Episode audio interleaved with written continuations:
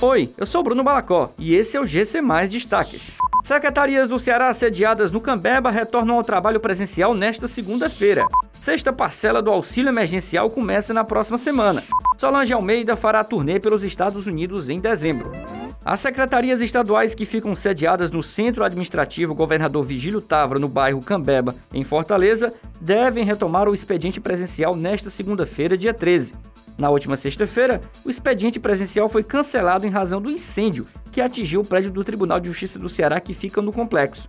O retorno inclui ainda as rotas de ônibus que fazem o transporte dos servidores e colaboradores no local. A sexta parcela do auxílio emergencial deve começar a ser depositada na próxima semana. De acordo com o calendário divulgado pelo governo federal, o benefício começa a ser entregue no dia 17 de setembro, na próxima sexta-feira. O valor desse segundo ciclo da prorrogação do programa continua chegando ao máximo de 375 reais. Os primeiros beneficiados com essa sexta parcela do auxílio emergencial são os inscritos no Bolsa Família. O cronograma para este grupo começa no dia 17 e segue até o dia 30 de setembro, avançando de acordo com o final do número de identificação social UNIS.